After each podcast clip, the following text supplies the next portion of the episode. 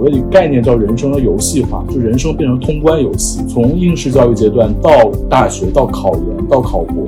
它就是一个线性的、直级的反馈的一个逻辑。那这个反馈在工作过程中或者进入社会中。那这个线性逻辑是很脆弱的。那样的一句话就叫做“我都是为了你好”，对吧？因为我们是过来人，我们知道父母之心的这种情感也许是可以理解的。但是反过来再问，现在这种父母，或者说你这样的一个专家，作为过来人所谓的经验，是否是有用的，或者说是否是有效的？我们是不是已经到了一个专业已死的时代？因为现在也正好是高考结束，大家开始选学校跟选专业的，我们是不是可以提出一些更挑战性的题目？我觉得可能选大学很重要，或者说专业没有那么重要。孩子未来的到底什么样的能力是可以让他受用一辈子啊？知识的折旧到底会有多快？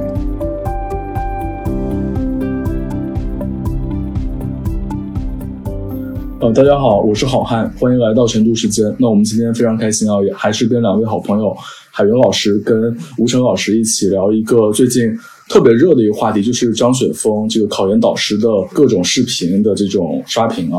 那其实这个话题，我觉得，我觉得我是其实我一开始没有关注的，而是我这次端午节回家，我一个亲戚跟我讲，他女儿刚刚高考完，然后他要选专业，开始问我的意见。然后他就频频开始引用张雪峰的金句，特别是比如说，可能他觉得不建议自己女儿学文科，因为他觉得张雪峰说了文科的这个终点就是公务员，就给我讲了很多这个东西，我才去了解这个张雪峰这个导师的金句啊，包括视频刷屏啊什么的。然后，然后其实今天就是想跟两位一起探讨一下，我也不知道两位是怎么看到的。我觉得平时以我们的这个刷短视频这个习惯，可能他的视频很少会推给我们。对张雪峰，其实我之前我就听说过，但是呢，没有非常熟悉。那这次他这个大家都非常关注他呢，就主要是因为他开始说，呃，不要报新闻，你随便选一个专业都比报新闻好。然后呢，有一些新闻系的老师，呃，真的出来就是回应了，觉得这样就成为了一个舆论上的爆点。那么就因为我自己是做媒体的嘛，然后我也有很多的朋友是做媒体的，或者是在新闻学院的，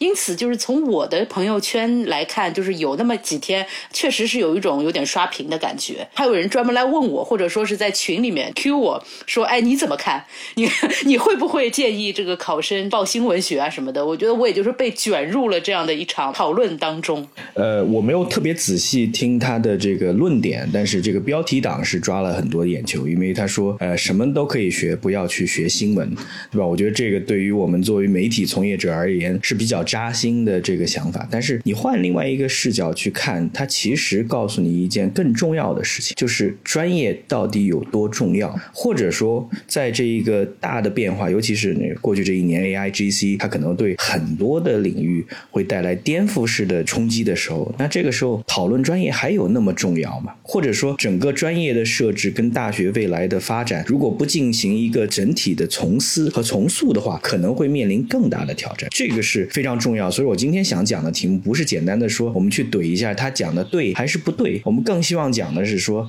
我们是不是已经到了一个专业已死的时代？因为现在也正好是高考结束，大家开始选学校跟选专业的，我们是不是可以提出一些更挑战性的题目啊？我觉得可能选大学很重要，或者说专业没有那么重要。孩子未来的到底什么样的能力是可以让他受用一辈子啊？知识的折旧到底会有多快？而且以及我觉得就是张雪峰他这些演讲这个受众人群啊，当然他的表。数是好像是贫穷的普通的中国家庭，但我觉得至少我觉得从一些数据跟一些研究来看的话，其实极度贫困的或者赤贫的或者说条件真的非常不好的农村家庭，在今天的中国社会，可能从初二到高初二和高二才是一个分界点，而不是大学选专业。所以我觉得有大学选专业，以及对于什么样的专业能找到。好的工作，或者说更更合适的工作，然后能晋升的工作，然后干的舒服满意的工作，本身抱有这种想法的家庭，其实也不是像他讲的那种特别特别贫困。他那个表示就感觉是这个这样的家庭好像。这个一步走错了就万劫不复了，就我觉得情况不是这样的。就他的这个受众，某种程度上，我觉得甚至可以讲，就是中小城市的有一点小康，但是没有那么多社会资源跟呃财富，还是能在中小城市让小孩一直补课补到呃考考大学，也花费了很多金钱跟精力，包括时间，包括这个陪同啊什么的。我觉得是这部分家庭，就这个是一个我觉得我我的一个观察，就其实不是他像他讲的那么的。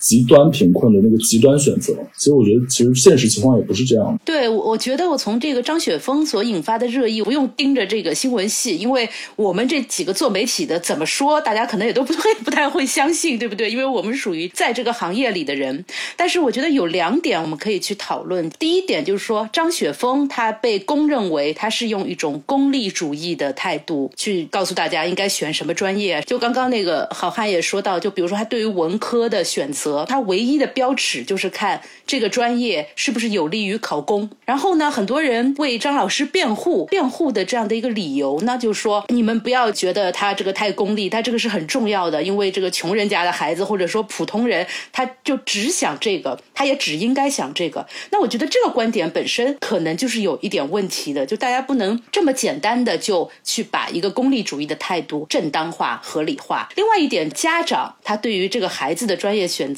他在这个当中起到的作用是不是太大了？我觉得现在的一些年轻人真的蛮可怜，现在小孩真的蛮可怜的，他从小学到中学到大学到婚姻。好像一步一步都在这个家长的这样的一种监护下，那样的一句话就叫做“我都是为了你好”，对吧？因为我们是过来人，我们知道父母之心的这种情感也许是可以理解的。但是反过来再问，现在这种父母或者说你这样的一个专家作为过来人所谓的经验，是否是有用的？或者说是否是有效的？这可能就是刚刚那个吴晨所提到的，我们是不是不能再那么相信所谓过来人的经验？因为这个世界正在发生非常非常大的转变。嗯，海云，你讲了两个很重要的点。第一个就我回应一下刚才好汉讲提这个问题，叫怎么选专业，或者他的这个视频变得那么火。其实我们必须要正视一个问题，就是在中国，它还是会有巨大的信息差。我相信一线、二线、三线城市，大家都是希望为孩子好，但是我们必须得承认，可能二线、三线、四线，大家的信息差是会比较大的。可能在更边远的地区，他们可能对专业会更纠结，或者说他们不太理解。专专业未来的变化到底是什么？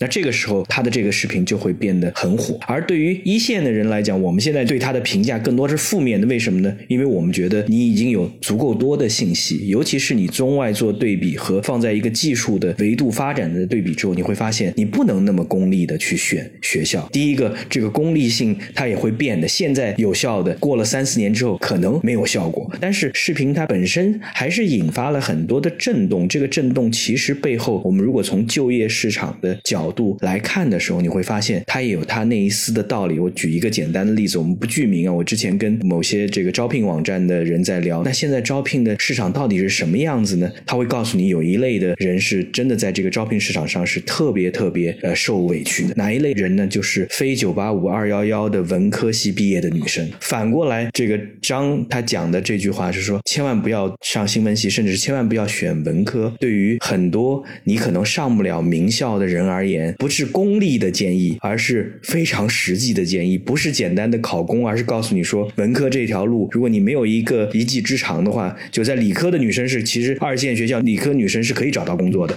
它是可能是非常现实。所以说，我们在这几重的这个视角，就是大小城市之间的信息差，我们对未来的预估和当前就业形势的非常严峻。我觉得在这几点都是我们要去讨论这个话题的。出发点，嗯，是的。那首先就是，我觉得我还要强调一下，就是说我并不是对于这个张雪峰本人有很大的意见。我一直认为，任何人在任何一个领域能做到头部，一定都是非常厉害的人。张雪峰其实也证明了这一点，因为我还专门去看了他的视频，我发现他真的是业务能力非常强。然后口头表达也非常的生动有趣，对于高校的专业排名啊、各地的这种考生的状况之类的，他都非常了解。在业务能力上，我觉得是非常厉害的，如数家珍。在聊起这个专业的时候，而且呢，有些东西我觉得大家可能也是有点冤枉他，就他其实也没有那么的功利。我刚刚说是公认的功利主义，只是说是一个舆论的一个态度。就是你仔细去听他的话的时候，你会发现很多时候他还是在倡导一种非常积极的向上的那样的一种生活和学习态度。他相信你。你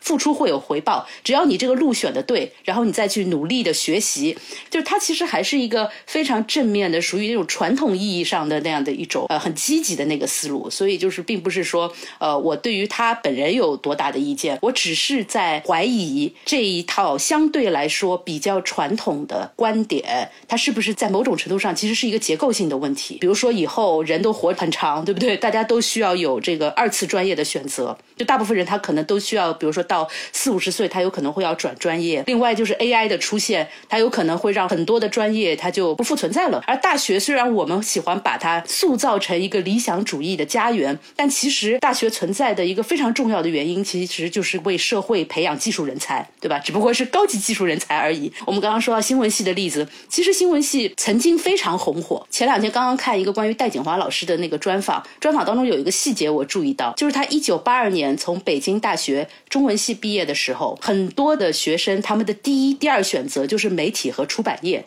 就是这两个行业，在八十年代初期的时候，是文科生最热爱专业。但是现在，当然这样的一个情况就不在了。所以我们可以看到，就是对于大学的一个专业的选择，其实背后还是这样的一个社会的变化、产业结构的变化。那么，这个产业别结构现在到底是在发生什么样的变化？我觉得确实是会是会反射到那个大学上的那个专业上的选择。很重要的两点，第一个就是你刚才提到了，就是不同的人。对于大学，其实也是有不同的选择的。可能我们前面讲说，张老师的受众可能是相对家境不是特别好的孩子，那他们我觉得他的首要选择是大学毕业之后能找到一个好的、体面的工作，完成某种意义上的阶层流动跟阶层跃升。那这个时候，从狭义的功利的视角去选专业是很重要的，因为他们没有那个奢侈品，说啊，我可以在大学里面积累一些经验，完了之后出来之后找不到好的工作，家里也可以有机会给。他去打开更多的门，我觉得这个是非常现实，也需要我们大家去仔细去思考的。但是另外一方面，就我们讲，我们还是要强调这个区域之间的差别，可以有奢侈去选择我到底是个人成长还是就业的培训的时候，那这样的一个讨论的框架就已经是不合时宜了。这是一点。第二点，其实你刚才提到的这个新闻行业，我也想多讲两句。这个专业呢，其实在全球也是都会发生蛮大的变化。就其实现在从从业者的角度来讲，讲狭义的媒体，我们讲说这个纸媒还是电视媒体，还是这些传统的媒体，其实在全球都是下滑的。也就是全球的新闻行业其实都面临一系列的挑战。但是你从更广义的传播的角度来讲，其实人人皆美，每个人都需要去懂得传播的技术、传播的手段、传播的方式、写作表达的能力。我觉得这些其实变成很重要的点。反过来，他给我们的反思是说，我们到底是需要新闻行业、新闻专业。还是需要更广义的传播专业，还是需要更广义的只是文科去给大家最基本的博雅的训练就够了。在中国我没有做研究，在美国其实你会发现，即使是文科的教育，或者说我们再更窄的去看美国的呃英文教育，就是它英文专业，美国的英文专业就相当于我们的中文系一样的，在过去这十年也是腰斩式的下跌，甚至美国会拍出好几部美剧，题目都是英文系主任，而这个英文系主任他面对的就是两方面。面的挑战，一方面是大学会让他去不断的削减经费，让他要把这些教授开出去；另外一方面也是学生进来的人越来越少，因为他们会觉得说，我去读一个英文专业，我出来能做什么呢？就大家也都忽略了，到底进大学是培养终身受用的能力，还是说我要去有一个技能，出来之后在市场上是可以得到追捧的，可以找到更好的工作？我觉得这也是一个全球的话题。最后我还想再强调一点，也就是说，在一个人工智能带来巨大变化的这个时代，其其实大学的改革是滞后的，全球是这样，中国更是这样。也就是说，这样的讨论，其实如果我们把它延展到不是仅仅的说哪个专业好，哪个专业不好，还是是不是应该功利的选专业，而是引发到说，哎，大学的这样的设置到底什么是重要的？大学跟专科的这个技术学校之间的区别到底是什么？我觉得这些其实是更值得讨论的。其实，在这个西方，也不只是美国，它其实很早以前就有了阶级或者说。阶层和专业之间的不同的一种对应关系。那么，比如说，呃，当你比如在一个西方高校，你知道有一个人，他比如学的是艺术史，你基本上就可以断定他家里很有钱，因为一般人他知道这个东西出来，就是说是很难找到一份很好的工作。但如果你家里很有钱，那你学了艺术史，你可以进，比如说博物馆呢，或者说是进入那种很厉害的那种文化基金会工作。呃，你可以从他的一个专业选择，可以猜出他的家庭背景。我觉得渐渐的，中国可能也会走向一个这样的状况，就是有有一些专业，我们知道就是所谓的贵族专业，然后可能美国不太一样的有一些，就是比如说它的法律啊、医学啊这些属于传统强势专业。我觉得可能中国还并没有产生这样的传统强势专业，这跟各个社会的一个状况是不一样的。嗯，我觉得他有一个还挺有意思的，而且我觉得说的也是对的一个话，就是他。但是他这个话比较的尖锐，或者说比较的简单。他说，所有的文科，你最后就业其实都是服务业。这个我觉得就是他话糙，但是其实道理也是这么个道理。比如说做内容，它也是一种内容服务嘛。就是他他从这个经济经济安排的角度是这样，所以他就觉得说，你如果是一定要读文科，不管你读什么专业，一定要去经济规模大的地方。就哪怕你是学的，比如说人文社科的，或者说你学的是呃更更更广泛的意义上的这个文科的。他觉得一定要去大城市，因为他觉得这个经济规模和这个服务业的规模，呃，包括信息服务业、内容服务业，是一定是成正比的。我觉得这个可能确实是作为弥补信息差的一个部分，就是对于。中小城市的家长而言，我觉得这个倒是对的。包括这次回家，就是我的这个亲戚问我，那我说，如果你一定要读大学、读高等教育的话，要读文科，就尽量选东部大城市的这个学校。那可能这个是最重要的。这个其实也是张雪峰讲的，我觉得这个还是有有意义的，也有价值的。其实也跟中国至少未来的发展的这个趋势是相符合的。嗯，对，我觉得其实这个要点其实也是一样，就是我们讲说，在选专业，当然，我觉得我们对国内的这个专业的。设置其实还是不是那么了解，也不想误导大家。但是我觉得从整体的发展的趋势上来讲，在大城市里面的呃相对不错的大学，它可以带来的人脉的网络效应，我们特别要强调这一点，对吧？这样的人脉的网络效应其实是非常重要的。在这个时候，哪怕是非常冷门的专业，但是你能够进入到这个校友的网络，它对未来的职场的发展其实是有帮助的。我觉得，当然，在中国这个校友网络还有待于进一步的发掘。那另外一方面就是说从整个经济成长性来讲，中国经济的成长肯定还是聚集在几个三角洲，加上中部的几个城市的集群，对吧？所以说，在大城市当中有更多的机会，这个机会可能是创业的机会，可能是人跟人之间碰撞的机会，可能是进一步找到自己合适的这个角度，这个很重要。其实，孩子把他扔到一个更大的城市当中去，可以在这个社会当中有更多的连接，可能能帮助他找到他自己真正想要做的事情。因为这个时候，你如果顺应自己的 passion。去做顺应自己的想做的事情去做，和简单的为了这个市场需求去学一个可能你根本搞不清楚的专业而言，后者我觉得他的长期长跑的这个能力会很强。我们可能作为这个沿海城市，作为相对来说掌握了一定资源的这样的一些家长。那么这个时候会怎么样去鼓励或者说是建议我们的孩子，或者说是我们的朋友的孩子去做一些选择？我觉得您刚刚其实已经提到了几个点。就首先，好汉也提到，就是说，第一是大城市，对吧？就为什么，比如说像上海，它。就始终是考生非常趋之若鹜的地方。我觉得大城市确实是很重要的。就如果您在一个小城市生活啊什么的，那我觉得是会建议孩子能考到比如上海、北京，就是这样的一个城市。我觉得这个阅历上的一种提升也是蛮重要的。第二就是说，好大学还是选所谓的好专业，大家观点可能不一样。那我可能会更倾向于你选好大学。哪怕是就是感觉弱一点的专业，而且你也要尽量去进一些比较好的大学。我不知道你们两位是怎么看的？我是觉得大学要比专业本身还要重要一点。我是跟你一样的观点，就我觉得现在越来越觉得，就是大学其实很重要。当然，我们希望这个大学也是能有更好的成长，因为现在国内的这个大学也有一个倾向。我觉得这个我们可以后面再展开聊一下，就是大学高中化。当然不是最好的大学，但是可能很多一些大学都会存在这样的问题。那大学高中化其实跟我们选专业就有明确的这个联系，对吧？我们现在感觉选专业就有点像这个以前的高中分文理科一样。其实你说一个高二、高一下的孩子，他真的适合读文科还是读理科？这个时候家长的决策、老师的决策、这个市场对未来需求的决策和信息差都会扮演更重要的影响力。呃，同样的，孩子考高考考的不是特别好，去一个二线、三线的大学，那他的未来的四年可能就是为了考一个更好的九八五、二幺幺的研究生而努力。他可能更多的就是去思考说，哎，哪一个专业考哪一个研究生，然后我能够完成一定的这个跃迁。我觉得这也是无可厚非的，对吧？但是它就需要让我们整体去思考说，啊，中国的这些大学，我们不是讲一流大学，中国的二线的大学，他们到底在扮演一个什么样的角色？我觉得这个是很值得思考。嗯。你能讲一讲大学的高中化指的是什么吗？大学高中化就指的是说，他在大学并没有接受真正大学应该接受的教育。当然，我我们的代表的这个还是有一定的西化的思想。就是我觉得大学的教呃这个教育是三个重要的点，对吧？大学已经不仅仅是只有学业，大学一定是学业加社群。兴趣方向和跟社会有一定的连接，就大学是衔接学校跟社会的一个重要的环节。如果大学仅仅是分数主义，为了在大学里面修 GPA 比较高，为了这个考研冲刺去做上各种各样的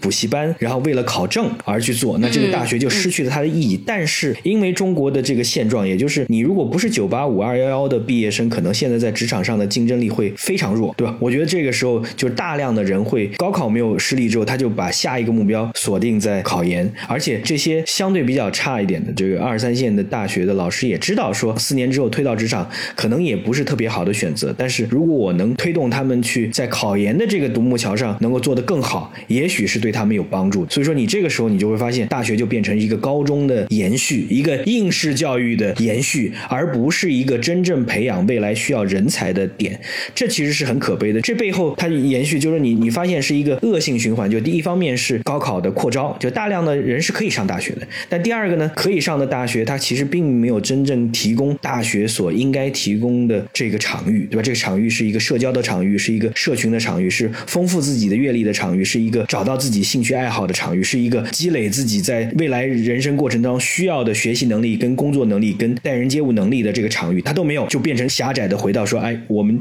考研需要做什么？你就一方面一门心思去应考了，那这样就是你又做了四年的这样的工作，然后希望能考研以完成跃升，但是如果完成不了跃升的话，你的人生可能就会面临巨大的挑战。我觉得这些其实是更值得我们去反思，不是简单的选专业、选学校可以去理清楚的。我说我有一个很有意思的观察，就也是刚才那个吴晨老师提到的大学的这种高中化。我其实去过一个大学，不知道能不能说名字，反正南方科技大学。它当然是一个顶尖的理工科学校。我觉得这个大学的这个高中化，我觉得更多存在于理工科很强或者理工科类的学校，因为他们本身考试包括这个就是安排的就会比较紧密，包括它的课程，所以它更容易去以这个导向去组织学生的课程和生活。然后我到这个南方科技大学，我就觉得非常像高中，包括。呃，大家的就穿着打扮，包括大家的这个上课的这个状态，也有高中生那种感觉。然后我觉得这个其实我也联想到前一阵不是和向彪老师还有那个学者袁长庚老师做了一个就关于青年与工作的对话，其实他们也提到这个问题，就是说当这个考试思维就现在成为中国大学生包括青年职场人的一种思维，所谓的概念叫人生的游戏化，就人生变成通关游戏，从应试教育阶段到大学到考研到考博。它就是一个线性的、直己的反馈的一个逻辑。但这个反馈在工作过程中或者进入社会中，它这个线性逻辑是很脆弱的。就是你，你考试是有反馈的，你分数，然后考没考上是有反馈。但是这个思维，如果你一直延续哈，一一路去这么以这个思维的话，其实就反而容易造成你在社会中不得意或者不如意，或者没有那么直接的线性反馈的时候。你会更容易呃陷入一种就是焦虑啊，甚至就不愿意走向社会，因为走向社会之后，这个链条就断掉了，就没有这个意义反馈机制了。你考试的这个动作。他这一整套日常生活的安排，这个安排其实是很脆弱的。好汉，你讲到一个非常重要的点，携程的老板在最近的写了一本书，他他是研究那个呃人口学的，他讲了一句话很重要，就他建议说中国的初中高中的教育要做改革。我们现在义务制教育是九年，他建议义务制教育涨到十年。但是这个十年的意义是什么呢？是高中变成两年，初中变成两年。原因什么？原因就是中国受这个考试教育的毒害是。实在是太深了。大家想象一下，孩子在初一、初二把学业学完，初三的工作就是为了中考刷卷子，高中也是高一、高二学业做完，高三的所有的时间都是用来应考。也就是说，我们中国的孩子，你如果是要考上大学的话，你在人生前二十年里面有两年，还不包括很多复读的人，有两年的时间不干别不学新的东西，就是刷卷子。而这样的刷卷子的行为，在一个 A I G C 的时代是没有任何意义的，除了把大家去做一个排序而已。所以说，这个时候，好汉你就讲到一个非常重要的点，就是如果大学还是为了排序。上研究生还是为了排序，考公还是为了排序，而这样排序的能力，一方面标准化测验的方式来验证一个人进入到复杂社会当中会变得越来越无效，而且机器也能替代。另外一方面，你在真正的工作跟生活场景当中需要的能力，绝对不是应试的能力，而是很多软性的能力和硬性的研究的能力和自己的习惯，这些并没有一个很好的机制去帮助大家形成，而且很重要的是一个网络，是一个场景，对吧？大学是一个网络，是个场景。在过去两三年，因为新冠导致在欧美有一年半到两年没有办法回到校园去上大学的。对于这这代人，就新冠这一代人，他的伤痕最大的不是说他学的东西少了，而是他缺少的是那个大学三分之二更重要的社群跟交往，对吧？这些其实我们在我们的语境当中都还没有去考虑呢。我们如果延续这样的思维，就是应试思维，你把孩子就是当做这个流水线上的螺丝钉，只是说每个人都希望自己的螺丝钉更鲜亮一点，但是他们其实不。是，所以这是给我们带来的巨大的问题。嗯嗯，我觉得这个关于这个大学这个高中化这个说的特别好，因为我想到了这个我当年读大学的时候，其实呢，呃，在某些大学或者说某些专业，它已经出现了这样的一种高中化的倾向，就是他们会在本科的时候就准备出国嘛，对吧？所以，尤其像我有一个好朋友是中科大的。啊，中科大简直就像那个时候，就像一个出国的一个一个教育营一样，就差不多。比如说大二的时候把 GRE 考出来，对吧？然后大三的时候把托福考出来，大四的时候申请，然后出国。那么他们很多的学生都是这样的。那么我觉得我的一个幸运之处在于，因为我读的是新闻系。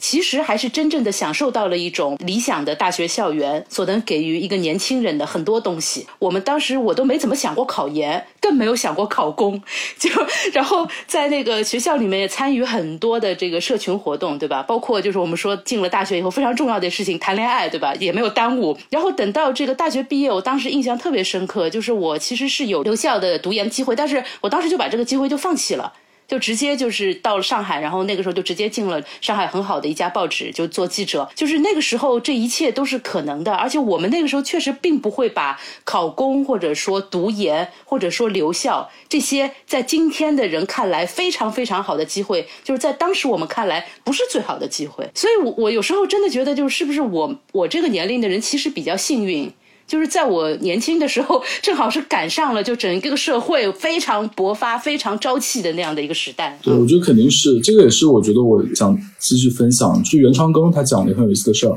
他是八零后嘛，其实他毕业大概就是千禧年前后。当然，就业焦虑是没有的，因为当时其实中国的就业岗位是远远覆盖所有大学生，所以说他的同学们没有一个说考虑说我的专业有没有可能找不找不找到相应的工作对口的工作。大家觉得满社会都是工作，我只想干我想干的工作，就有一种广阔天地大有可为的那种感觉，而我不是被这个专业拘束住的这种感觉。就所以说，我觉得今天的这种专所谓专业跟找不找得到工作，怎么样好就业，或者一些退缩的选择，比如去考公、去读研，或者去做一些延缓工作的一些选择。都是跟这个经济下行、工作岗位减少，甚至没法覆盖大学生的这个就业岗位的这么一个情况有关。然后在第二个观察，就是说他有一个感觉，就是二零一五年前后或者二零一零年代吧，那个时候学文科的人是自信心爆棚的，因为那个时候正好赶上互联网开始兴起嘛，互联网加内容这个东西，好像让大家都有一种就是对这种内容导向美好生活的这种幻想。但这个自信心其实也在